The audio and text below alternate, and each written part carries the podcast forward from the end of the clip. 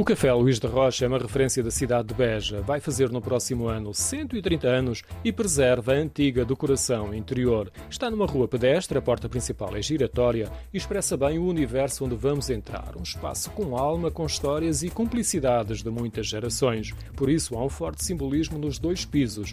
Em cima é o restaurante. No piso térreo é o café e pastelaria com mesas de mármore preto, cadeiras de madeira espaçadas.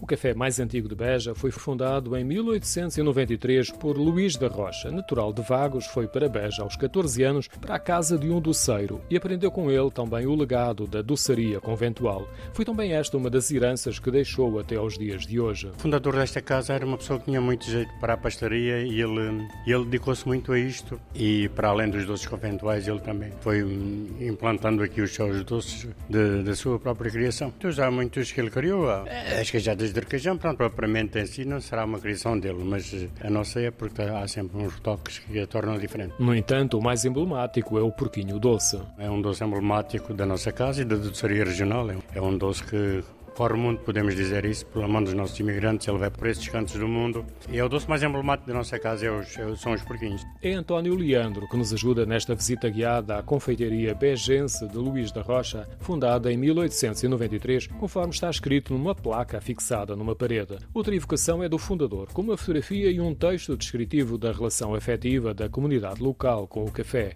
António Leandro é o presidente da administração da cooperativa Os Trabalhadores Unidos, que gera o café desde 1976, pouco depois da Revolução. A entidade patronal, as pessoas que estavam à frente desta casa na altura, viram que não tinham condições para satisfazer as reivindicações das pessoas que aqui trabalhavam, não havia condições, havia já uh, salários em atraso e, muito amigavelmente, passaram-nos isto para formarmos uma cooperativa e assim nos temos mantido. Na altura eram 38 trabalhadores, hoje são mais de 40. Entretanto, abrimos uma outra casa e foi esse o compromisso que tivemos com as pessoas, fazermos disto uma cooperativa e continuarmos como cooperativa. A restauração promove a gastronomia regional, mas o mais sedutor é a pastelaria, com o balcão repleto de doces e um vai-vem permanente de pessoas a comprar e levar. Muitos dos doces têm um toque especial para utilizar a expressão de António Leandro e o conhecimento tem sido transmitido entre os pasteleiros de geração em geração ao longo destes 129 anos.